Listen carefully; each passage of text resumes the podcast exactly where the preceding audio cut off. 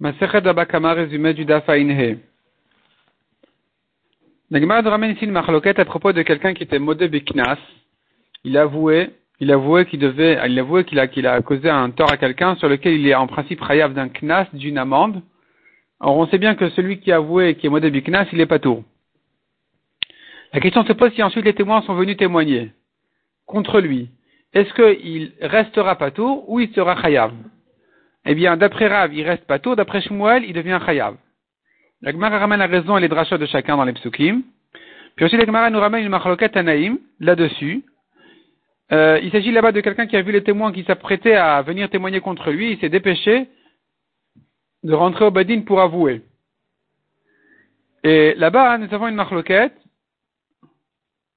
Si ensuite les témoins y viennent, est-ce qu'il sera chayav ou pas tour Donc la Gemara dit comme ça. Ra, euh, plutôt Shmuel. Shmuel qui avait dit que quand les témoins ils arrivent, il sera ensuite Chayav. C'est sûr que Shmuel ne pense pas comme ces deux Tanaïm. Il ne pensera que comme celui qui a dit qu'il est Chayav, mais celui qui a dit qu'il est pas tour sera contre lui. Donc Shmuel dira comme Rabbi Elazar et Rabbi Shimon qui a dit qu'il est Chayav. Rav, qui a dit qu'il reste pas tour, il te dira je pense comme ces deux Tanaïm là.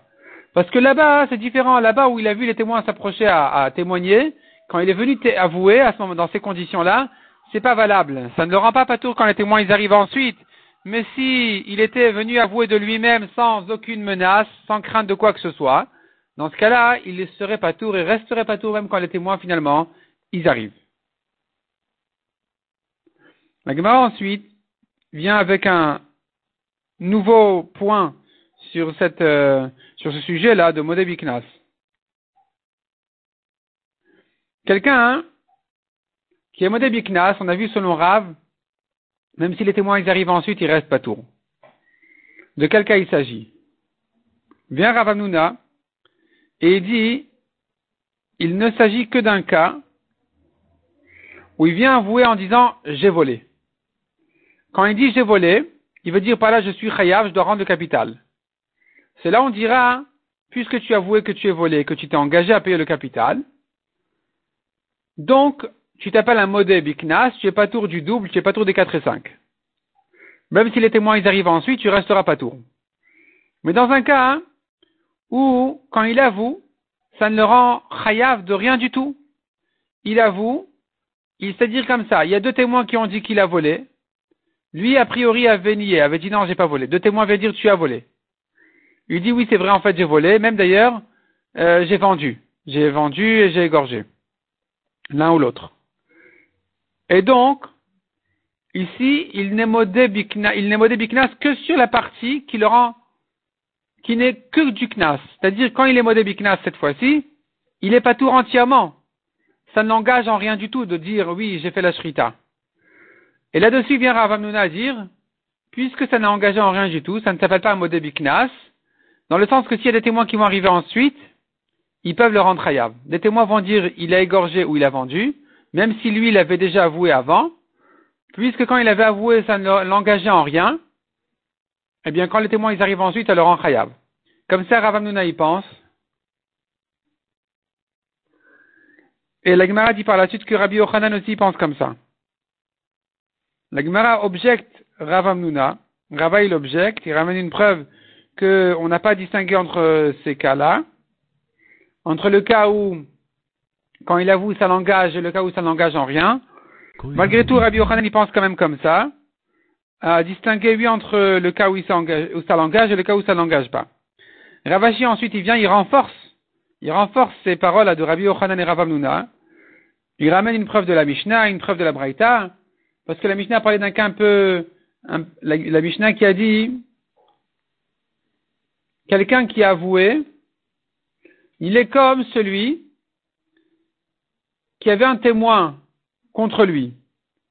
Et la Gemara avait appris de là dans la précédent que de même que lorsqu'il y avait un témoin contre lui, il n'est pas tour aujourd'hui, mais s'il y en a un deuxième qui arrive, il sera khayab. De même quand il a avoué, s'il y a deux témoins qui arrivent ensuite, il sera khayab. Et la Mishnah nous parle d'un cas là-bas très spécial, du cas où il ne s'agit pas qu'il a avoué sur le vol, au contraire, il s'agit qu'il avait été accusé par des témoins sur le vol, et c'est lui qui ensuite est venu avouer le reste en disant oui, j'ai fait la shrita. Et donc tu vois de là que ce n'est que ici que je dirais que si les témoins sont arrivés ensuite, il sera chayav.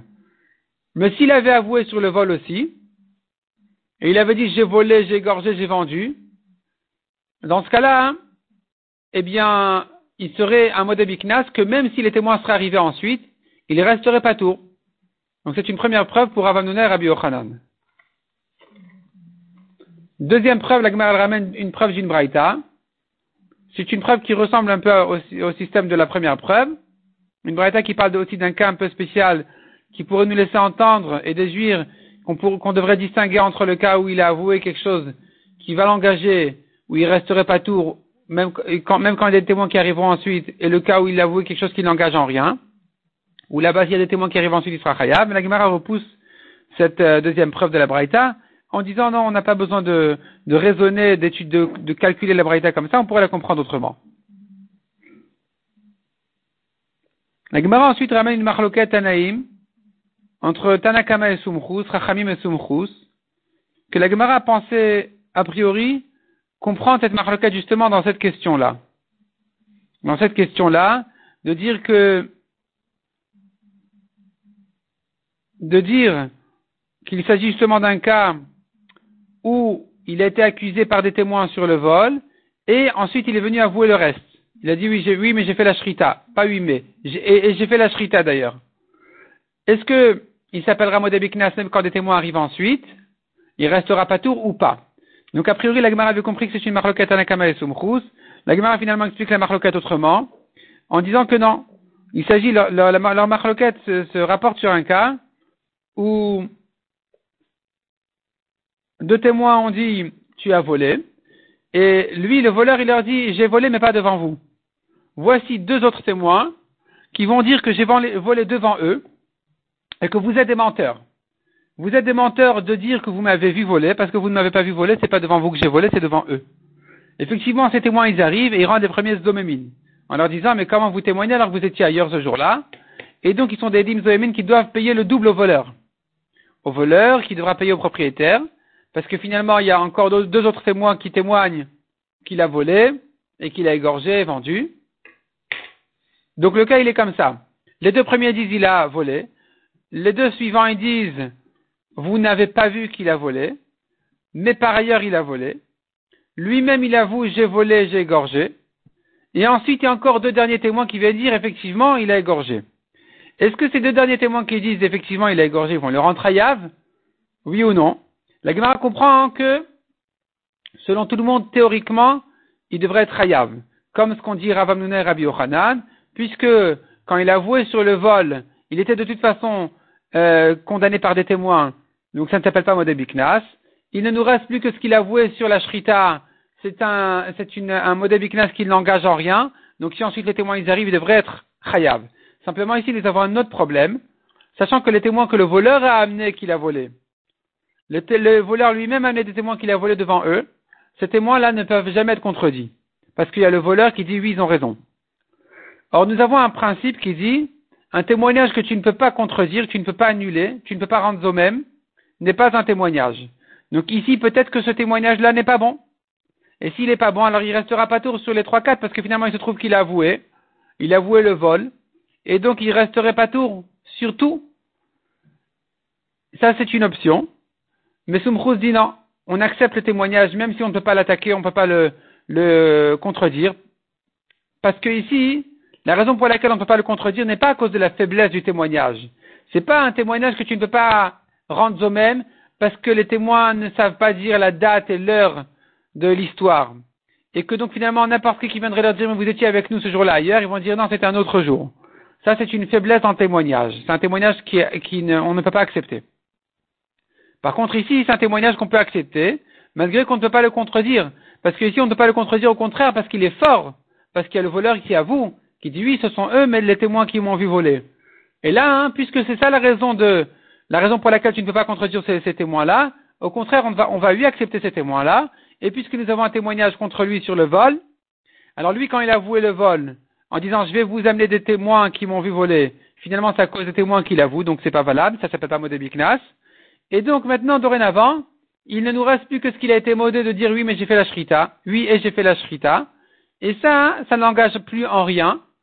Et donc, quand il y a des témoins qui viennent dire qu'il a effectivement fait la shrita, il sera chayav, donc, d'après Sumchus. Donc, il se trouve que toute leur discussion n'est que, est-ce qu'un témoignage que tu ne peux pas annuler, que tu ne peux pas contredire, est-ce que ce témoignage-là, dans ces conditions-là exceptionnelles, il est valable ou pas? Mais sur le principe, et Chachamim et seraient d'accord avec Rav et Rabbi Yochanan de dire que quand il avouait quelque chose, un knas qui ne l'engage en rien, quand il avouait alors que ça ne plus en rien, eh bien dans ce cas-là, s'il y a des témoins qui arrivent ensuite, il sera chayav. Il n'est pas tour quand il est modé biknas, même quand les témoins arrivent à la fin, que si, lorsqu'il a été modé, ça l'a engagé quand même, au moins sur le capital. Comme le, cas où il aurait dit, bonjour, j'ai volé. J'ai volé, j'ai égorgé, j'ai vendu. Et là, puisque ça l'engage à payer le capital, alors sur le reste, il peut s'appeler modé biknas, et même si les témoins arrivent ensuite, selon Rav, il restera pas tour.